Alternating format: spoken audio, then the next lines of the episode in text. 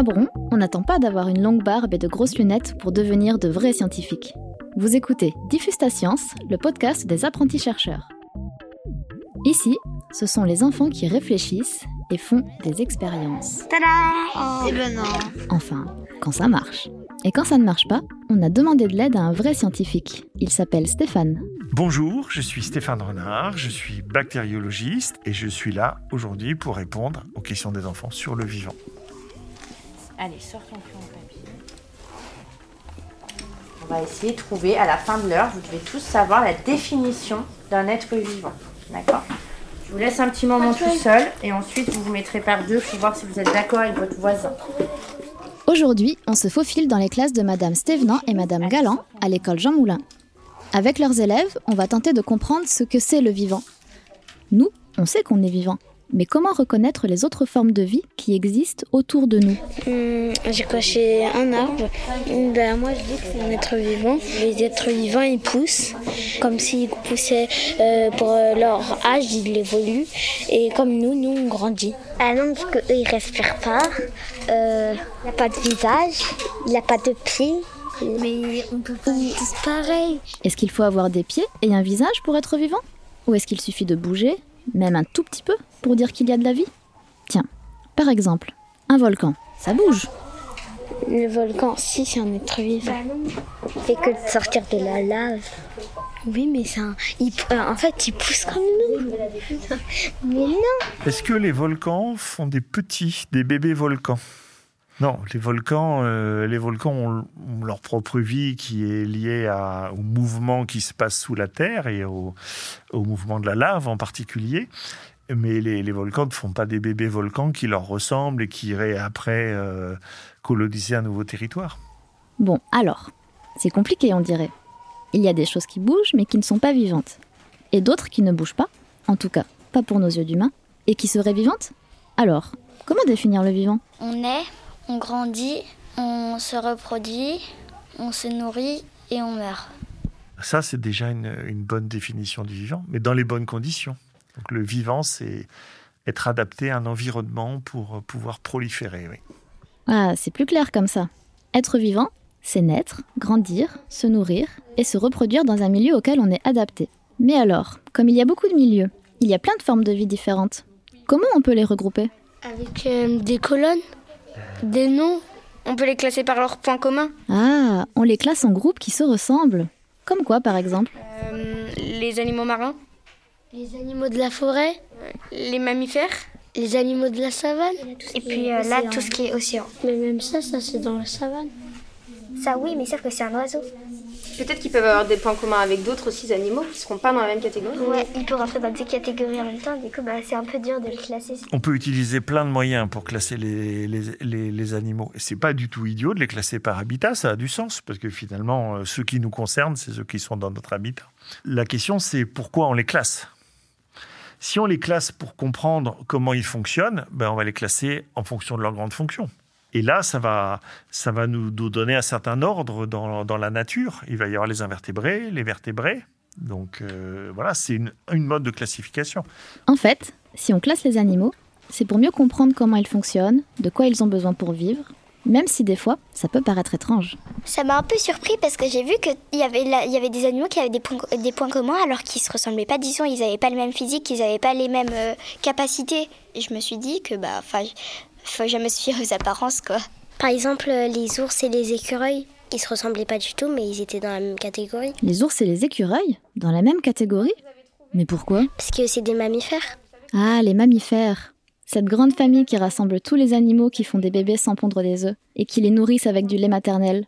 On y trouve aussi... La vache ou autre. Et nous alors? Les humains, on ne pond pas des œufs et on nourrit les bébés avec du lait. Donc, on est des mammifères? Oui, oui, on le savait, mais moi j'y croyais pas. C'est vrai qu'on ressemble pas beaucoup physiquement aux vaches et aux écureuils. Bah, on n'a pas de griffes. On n'a pas beaucoup de poils. On, peut parler. Et eh ben, euh, nous, euh, avec l'évolution, on a évolué. Et euh, bah, du coup, et eh ben, on est devenu ce qu'on est maintenant.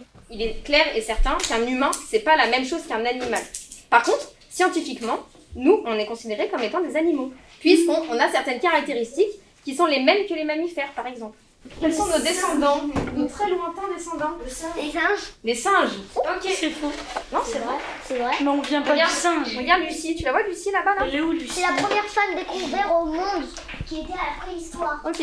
La première femme découverte. L'homme a un ancêtre commun avec le singe, c'est-à-dire qu'il y avait un, individu qu'on qu'on se représente à partir de certains fossiles, qui en évoluant a évolué vers l'humain et a évolué vers les espèces de singes que nous connaissons aujourd'hui.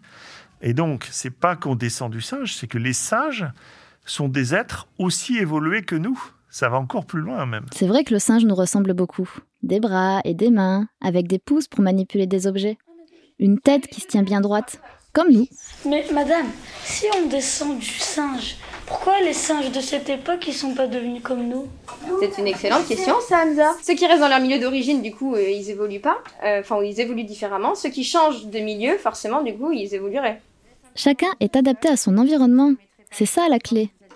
Il n'y en a pas un mieux que l'autre. Le singe est meilleur que nous pour grimper aux arbres parce que c'est son milieu. Nous, on est meilleurs pour communiquer, apprendre et inventer des outils. C'est ce qui nous a permis de survivre dans notre milieu. Mais le problème, c'est que les milieux évoluent. La terre change, la température varie, les forêts brûlent parfois. Et une espèce peut se retrouver incapable de survivre quand le milieu évolue trop vite. L'espèce est alors menacée. Comment on appelle ça quand on n'a plus assez d'un animal sur un territoire? On appelle ça un animal en. Redis bien fort? Voie de disparition. Ok, un animal en voie de disparition. Donc, effectivement, le loup, c'est un animal qui est en voie de disparition. Pourquoi est-ce qu'il est en voie de disparition Parce qu'on les a chassés Parce qu'on les a chassés, pourquoi Parce qu'ils prenaient trop de notre bétail. On avait peur, effectivement, qu'ils tuent les troupeaux. Ah oui, dans le cas du loup, son milieu a évolué parce que l'homme a créé l'élevage de bétail et ensuite il a voulu défendre son bétail avec des armes contre le loup. Donc depuis l'époque moderne, qu'est-ce qui fait changer les milieux où vivent les animaux? Bah, c'est l'homme. L'homme, il est au-dessus des animaux, en fait. Euh, il a des armes, il vient, il les tue. C'est pour ça qu'il y a certains animaux, ils portent. Enfin, ils veulent pas rester à un endroit où ils sont sûrs de mourir. En fait, c'est les... tout le monde croit que c'est c'est nous, on a peur d'eux. Mais en fait, c'est eux, ils ont peur de nous. Dès, dès qu'on voit un loup, tu te dis c'est la fin. Mais non, pas du tout, il va partir. La science euh, nous amène à relativiser beaucoup de choses et euh, en reconnaissant que l'homme est un animal, on reconnaît d'une certaine façon qu'on n'est pas forcément au-dessus des animaux. Qu'est-ce qui nous donne le droit en particulier de, de polluer la nature, de détruire des espèces vivantes? C'est un droit qu'on se donne directement ou indirectement, mais il n'est pas forcément légitime.